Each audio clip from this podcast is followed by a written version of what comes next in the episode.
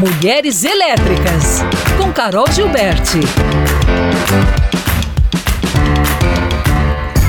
E hoje ela tá aqui, ela tá ao vivo nos nossos estúdios, tá na minha frente. Oi, Carol, tá em 3D hoje. Tô em 3D, 4 quase, né?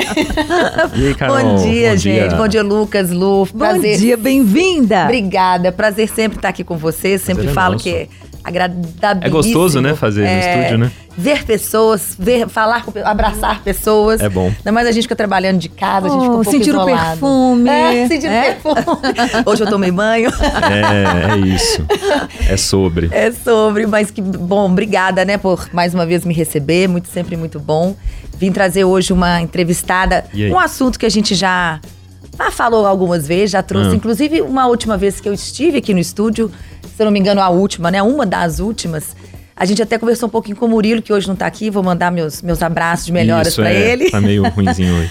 Mas o. Que é, que é a questão de como que a gente pode é, mudar as lideranças nas empresas para esse olhar é, diante da pauta do ISD, mais especificamente é, diversidade e inclusão. Uhum. Então, assim, esse, esse assunto, ele nunca pode ser batido. Eu acho que tem que ser sempre falado Sempre na pauta, né? sempre na pauta. E a gente tem que mudar, talvez, os interlocutores. E é isso que é, hoje a minha convidada fala, que é a Arlane Gonçalves. Ela é uma especialista, né, de diversidade e consultora em diversidade e inclusão. Ela veio do mundo corporativo, então ela sentiu isso muitos anos, né? O que, que era a falta disso nas empresas, nas lideranças. Ela é Top Voice no LinkedIn e ela tem um curso de diversidade que tá também no site da Fundação Dom Cabral e ela dá aulas aí e prepara empresas para isso. Mas o que, que eu vim trazer hoje através da fala dela?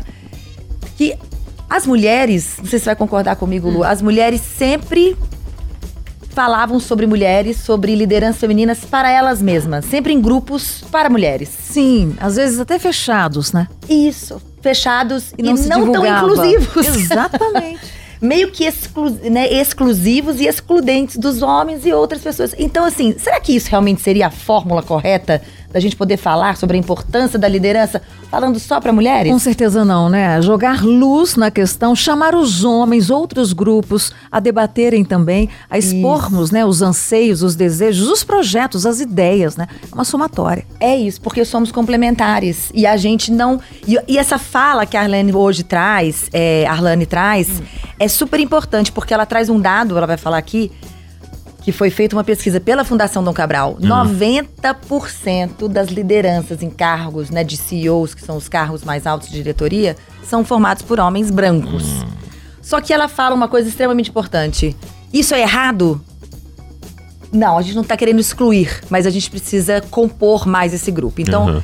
queria trazer a fala dela, que é muito forte e Vamos importante. Vamos lá. Vamos lá.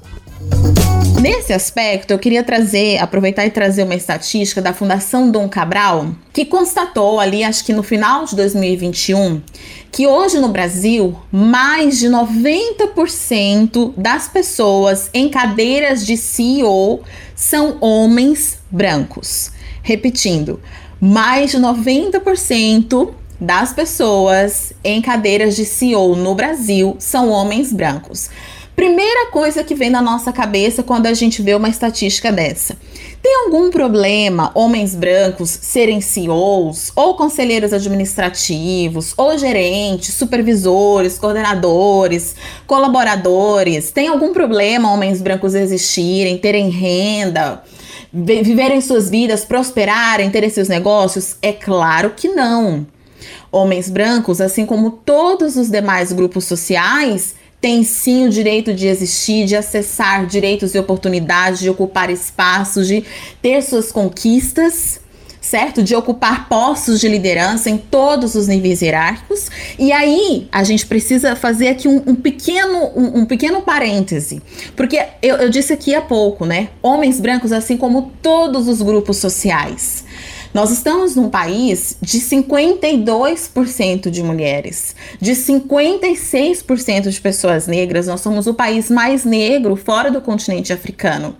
Isso sem contar o percentual de pessoas com deficiência, de pessoas LGBTQIAP+, né, e de tantas outras diversidades que a gente tem inclusive de pessoas 50 a mais, né, e assim sucessivamente. Quando a gente olha para uma estatística como essa de CEOs, que é tão representativa, representa tanto poder econômico, tanto poder social, tanta influência política, representa tanto poder, e a gente vê aqui um grande desequilíbrio de ocupação, né, com mais de 90% dessas cadeiras sendo homens brancos, a gente consegue sim refletir e concluir que há aqui um problema, que há aqui um desafio que a gente precisa endereçar. Mas por que, que eu tô falando desse dado? Por que, que eu tô trazendo essa estatística aqui? Porque quando a gente vai, por exemplo, trabalhar para ter mais mulheres na liderança, eu sempre costumo perguntar em palestras, em treinamentos, em mentorias executivas: somente o esforço das mulheres vai ser suficiente para mudar essa estrutura? Então, o que, que a gente precisa? A gente precisa que este 90% também se mova. Nós precisamos, quando a gente fala da igualdade de gênero, que os homens se movimentem. Quando a gente fala da igualdade étnico-racial, que as pessoas brancas se movimentem. E assim sucessivamente, o raciocínio segue. É, então, veja, para a gente transformar as organizações, agora, né, voltando aqui à sua, à sua questão, a gente precisa de um, um, um elemento chave, que é o elemento da intencionalidade. Nós precisamos que toda a organização, todas as pessoas que estão dentro da organização são agentes de transformação. Ó, potente, hein? Demais, né? Sensacional. E a entrevista é disso para mais. Opa, boa. Ansioso Inclusive, já. ela é uma pessoa, um poço de conteúdo. Conselho também segui-la no Instagram, no, no próprio LinkedIn, uma pessoa que é top voice, tem muito conteúdo de qualidade. E eu vou finalizar apenas com isso que ela falou, que eu sempre falo, a intencionalidade. Essas coisas não podem acontecer por acaso. Ah, tem uma mulher, ah, É. foi, foi, foi, foi, ah, tem que ter intenção. Uhum. Porque senão, ou né, a diversidade ela tem que ter intenção, ela tem que ser programada, porque senão, ela- se ela acontecer ocasionalmente, ela vai demorar muito tempo para realmente ser esse agente transformador na sociedade. Então a gente tem que ter esses 90% dialogando. Então fica o convite para os homens e todos os grupos né, sociais virem conversar homens e, os dialogar. outros, né, refletirem e dialogar, né, na verdade. Intenção e atitude. Exato. Mas ela volta na quinta, né? Tem mais trechinho Volta dela. na quinta e também na íntegra No, no sábado e no domingo pra essa. É, é explosivo. Eu não falei com ela, uau, eu saí de lá da entrevista assim. Pra mo- cima. Movida. Né? é. Movida. muito bom. Obrigada. Então, quinta-feira estamos Você de volta. volta. Se tá quiser bom? vir novamente, venha. Senão... Eu só não venho porque eu vou estar em São 2D. Paulo, mas eu vou Ah. mandar meu áudio. É, então tá. Amanhã eu tô indo Então, numa próxima, Então, numa próxima oportunidade. Uma próxima, sem dúvida. Obrigada pelo convite de estar aqui mais uma Imagina. vez. Então até quinta. Um beijo. Até. Beijo.